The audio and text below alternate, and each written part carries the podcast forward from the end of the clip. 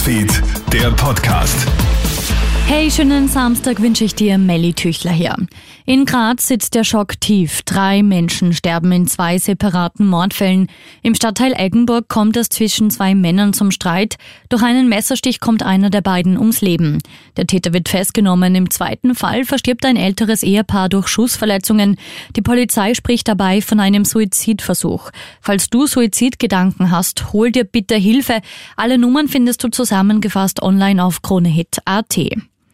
Wohnen, Wasser und Energie werden immer teurer. Besonders das Gas heizt die Teuerung an. Hier gibt es einen Preisplus von 71 Prozent. Holzpellets werden im Jahresvergleich um 14,8 Prozent teurer.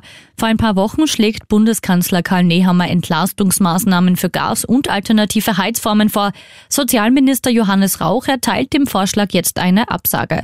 Man habe bereits genug finanzielle Hilfsmaßnahmen gesetzt, so Rauch. Ich verwehre mich dagegen, ich muss es mal in aller Deutlichkeit sagen sagen, dass immer die Botschaft kommt, zu wenig, zu spät und das reicht nicht aus. Bei entgleisten Märkten, nämlich im Energiebereich, insbesondere Gas und Strom, kann es auf Dauer nicht Aufgabe des Staates sein, über Zuschussleistungen aus den Budgets äh, die Gewinne der Konzerne abzufedern. Das geht nicht. Genau. Ja. Da muss eingegriffen werden, und zwar auf europäischer Ebene. Bitte nicht anreisen. Das verkünden jetzt die britischen Behörden angesichts der Menschenmassen, die sich von Queen Elizabeth II. verabschieden wollen. Die Wartezeit beträgt laut Twitter-Post mindestens 24 Stunden.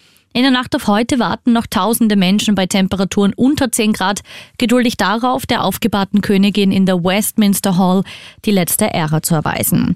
Und nach zwei Corona-bedingten Absagen heißt es wieder Ozapft ist.